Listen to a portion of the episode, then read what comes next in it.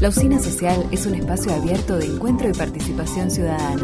Estás escuchando el podcast de La Previa, el ciclo de entrevistas de la Usina Social. Pedro Saborido es productor, guionista y director de cine, de radio, teatro y televisión. A través de un vivo de Instagram estuvo conversando con Tomás Quintín Palma en la previa de la usina.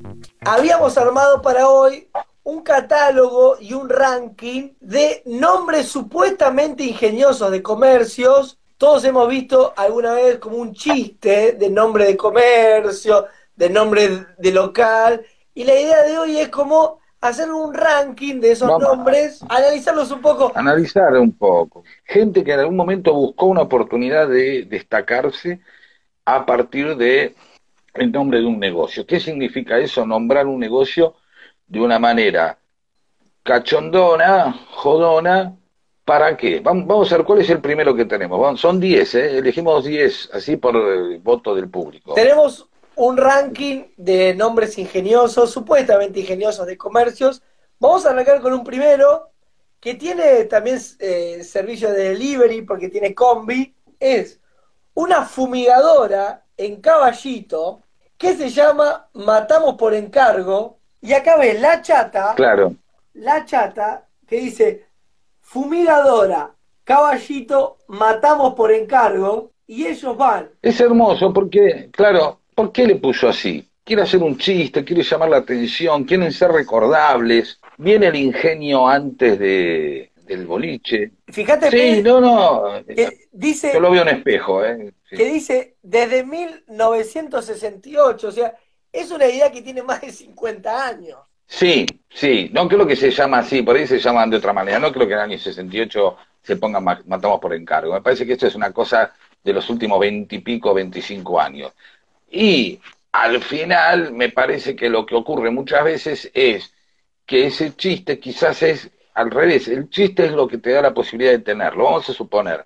Se me ocurre una casa de licuados, banana puyredón, licuados de banana puyredón, no sé. Usted te dice, qué buen chiste, banana puyredón, licuado, banana puyredón. Ponemos un boliche así. Es decir, se te ocurre primero, quizás el boliche es la posibilidad de que vos seas ingenioso, o tiene la posibilidad de que vos te hagas el ingenioso, ¿sí? Eh, por ejemplo, vamos al otro ejemplo que tenemos, que el que sigue, el puesto 9 del ranking. Proba esta, que es Proba esta. En y proba esta. Entonces puede ser muy gracioso el proba esta, ¿no? Como una, una, es un doble sentido, proba esta, qué sé yo. Ahora, vos vas a un lugar que se llame así y también tenés que tener la intuición de suponer que ese tipo, que ya está diciendo proba esta, de alguna manera eh, tiene una actitud ante la vida, que es esa, esa, ese, ese humor eh, zarpado. No sé si vos podés ir con tu mamá a un lugar que se llame Proba esta y de pronto decirle al señor que te diga, señora, quiere que se la ponga la mostaza, ¿no? Jaja, ¿no? Mire qué carnosa es. Entonces todo el tiempo estarías perseguido que se te quieren o coger a vos o coger a la pareja con la que vas o ¿Nunca a tu mamá. Nunca podrías eh, una primera cita, decir, vamos a probarme. Y no, vamos a probar este. Está el tipo y, te pone la hamburguesa así a la altura y dice, toma, acá tengo la hamburguesa. Te la... No, sería algo como espantoso. Vamos a esta foto. Dice Red Hot Chili Fletes. Sí, yo no sé si yo me hago, o sea, uy, qué gracioso, pero esto también es de segmento. No todo el mundo sabe qué es Red Hot Chili Fletes que es Red Hot Chili Peppers. y el que lo sabe podría decir... Yo tengo, Pedro, para que escuchemos al creador del nombre. No. Porque fui a buscar al tipo que puso Chili Fletes. Primero contextualiza sobre por qué hizo esto. Y yo te lo voy a poner ahora. Hola Tomás, soy Nano de Santa Fe, creador del Red Hot Chili Fletes. Y te comento un poco cómo fue la historia de esta locura, que empezó hace aproximadamente ocho años. Eh, estábamos con mi hermano viendo qué hacíamos y dijimos, vamos por un flete. Y vamos por un flete. Y pusimos un flete. Así que compramos la camioneta y bueno, teníamos que ponerle nombre porque es prácticamente fundamental. Y ahí viene que en la secundaria, yo tengo 44 años, y estamos hablando de 30 años para atrás. con un grupo de amigos teníamos una banda ahí y asociábamos todo con, con el rock, ¿viste? El rock, metal, éramos bastante metaleros. Entonces estábamos con mi hermano y tiramos un nombre y se ve que era un moco, porque no, la verdad que no nos acordamos, ninguno de los dos cuál fue. Y el segundo que tiro es ese, Rejo Chilifletes. Y mi hermano se cayó de culo, ¿viste? Dijo, sí, es ese, es ese, va por ahí, va por ahí, así que quedó. Y bueno, y ahí arrancó el flete del rock. Y básicamente laburábamos con bandas y sonidos, se laburaba de noche. Hay algo muy bueno que dijo el tipo que es, él tiene una banda de rock y los fletes le pedían mucha plata para llevar los instrumentos en la madrugada. Y él dijo, yo pongo mi empresa de flete, entonces no gasto en flete cada vez que tocamos los fines de semana para ir y llevar equipos. El proceso por el cual elige el nombre es el mismo proceso por el cual se elige el nombre de una banda. Pensamos en este, el otro, qué sé yo, y de pronto dijimos Red Hot Chili Flete. Fa, sí, es eso. Es decir, y después tenemos que meterle imagen. Eh, o sea, la concepción de armar una empresa fue rockera. Armó la empresa como si armara una banda. Y habló con otros, un grafitero. Es decir, se convirtió en un hecho artístico. Poner una empresa de flete no está valorado, por eso hoy lo estamos hablando, artísticamente.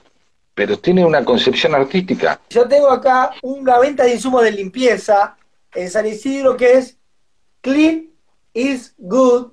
Ah, muy bien, por Clint Eastwood, por el actor Clint Eastwood que ya tiene 122 años más o menos, sí. Clean is good. Hay un juego de palabras y ahí estamos hablando precisamente del segmento, no todo el mundo. Escúchame. Sí. Vos sabés que yo cuando me comuniqué con este, él me dijo que él venía con, con los juegos de ingenio y que no tenía mucha guita y armó como un localcito Em, pero es un tipo que laburaba con el ingenio, digamos, no es un tipo que le daba lo mismo eh, titular un O sea, trabajó en esto de una manera eh, pensada. Y seguramente quizás le fue bien hasta una época, no sé, hasta que quizás aquí eh, empieza a, a operar inversamente la idea. Es decir, me doy, me entero de quién es Clint Eastwood a partir de que vi ese cartel. ¿Se entiende? Sí, porque por ahí usamos referencias culturales que nos sirven en cierto momento, pero después pasa el tiempo y la gente ya, ya no conoce a lo que era una referencia cultural 10 años antes. No, por supuesto. Ahí va, es este. Un clásico. Un clásico, que es, este es mi pollo. En la pizzería, este es mi pollo. ¿Sí? Las pollerías tienen tendencia, como las verdulerías y las carnicerías, a tener nombres graciosos. ¿sí? La pollería Marco Pollo, el Pollo Sobrero, este, Pollo Norte. Por su pollo, pollo biónico, eh, pollo erótico en Rosario. El pollo erótico, ¿no? Que, lo cual también trae una contradicción, que es, generalmente tienen super pollo, la gallina arlamona, tienen el pollo ahí, que es el, es el que va a morir y va a ser devorado. Está el pollo contento generalmente, ¿viste? Está el personajito, un super pollo. Eh, y vos decís, pero eh, están muertos adentro. Es como si vos dijeras, hay un lugar, hay un lugar que hay un Tinky Winky en la puerta y después vas adentro y hay cadáveres de Tinky Winky o de los Teletubbies para comer, ¿no? Y son así entonces están diciendo, eh, Teletubbies, Teletubbies, y dentro hay cadáveres de Teletubbies, te, te hacen milanesa de, de Teletubbies, Teletubbies deshuesado, eh, eh, es eso, vos estás comprando ese, ese, ese personajito de algo que te vas a comer. Eso es raro. Eso se da generalmente, con las vacas también pasa. Aparte de la famosa Paul McCartney, ¿no? Que llegó a... Vos ves que eh, Paul McCartney, Paul llegó a poner en, en su Instagram la foto del local. Con la contradicción de que McCartney es un este, eh, vegetariano o vegano eh, militante desde hace muchísimos años. Muchas veces en los, en los 90, en los, en los recitales de McCartney, pasaban este, videos de cómo mataban a las vacas, de, cómo se procesaban los frigoríficos. Así que ahí aparece también una el novicio infiel. Sí. No, no, que acá hay algo que capaz vos podés analizar, que uno pone, en el conurbano somos más groncho con el humor. Sí, eso es una tesis mía eh, que, Ah. que realmente evoco en las charlas. No lo dice porque lo digo yo. En el conurbano o en el interior se permiten más estas cosas. De la misma manera que eh, eh, en el conurbano el tipo se... Su inconsciente, su personalidad está en Bermuda, está en Ojotas. El límite, la- las leyes son otras, la elegancia se sostiene cerca de la estación en dos o tres cuadras, o en alguno de los barrios chetos que hay siempre en el conurbano, qué sé yo. Pero el resto es como, ¿y qué querés que hagamos con nuestras vidas? Déjame, déjame disfrutar, hay un goce un poco más abierto. Sí, uno puso, ah, no lo, Pedro, peluquería, Luke, soy tu padre. es muy, ¿cómo se va a poner así? Y aparte, ¿cuántas veces, escúchame, te sacás la foto con el local? Una vez, pero después no te sacás muchas fotos con el cartel si estás en el barrio. No, pero aparte, aparte te da la sensación también que el tipo te puede llegar a cortar el pelo como el orto y te dice, dale, dejate de joder, que ya no pasa nada. Vamos al último para ir cerrando. El coso del cosito, bulonería y ferretería. El coso del cosito. El ganador.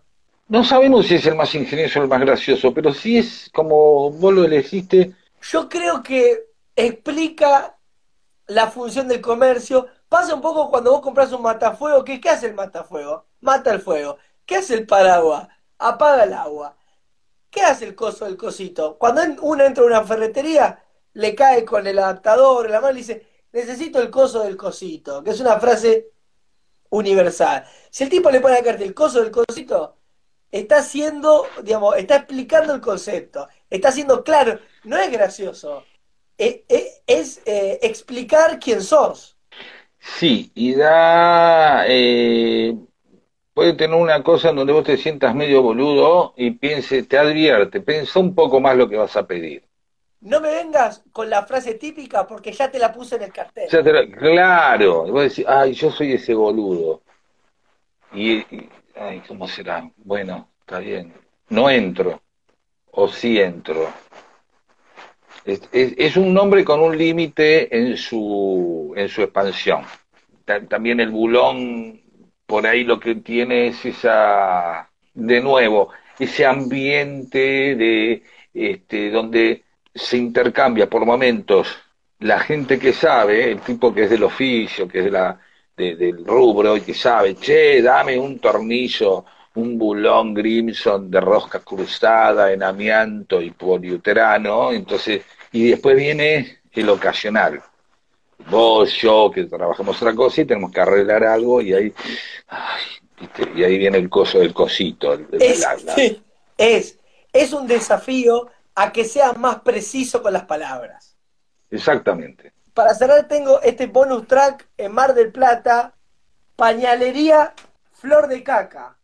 Pañalería. Oh, sí, es que es verdad, es totalmente evidente. Yo no sé, No está tan bueno. ¿no? Eh, no sé, no sé, no sé, flor de caca, porque es una expresión como, uy, los que hemos sido padres en un momento eh, tenemos una relación especial con la caca de los bebés, de nuestros hijos, porque es la caca de tu hijo. Y un día abrís y decís, ¡epa, flor de caca! Debe venir de ahí.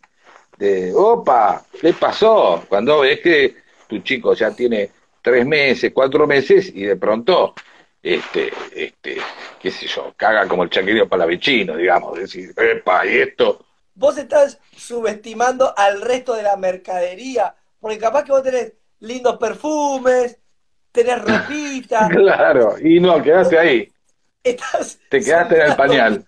Estás entrando todo en pañal. No hay manera de pasar a otra cosa, ropa de llame flor de caca o, o alimento llame flor de caca o, o perfumes o, o la- o colonias para bebé, no, no hay manera. Pañalera, esto, pañalera acá García. Es buena esta. Está muy bien eso. Pedro, gracias por ser parte y por jugar con nosotros. Sabés todo lo que te queremos. Hasta la próxima. Abrazo grande. Escuchaste el podcast de la previa, el ciclo de entrevistas de la Usina Social. Te invitamos a participar de las diferentes actividades culturales ingresando a www.lausinasocial.org o a través de nuestro Instagram, arroba usina.social.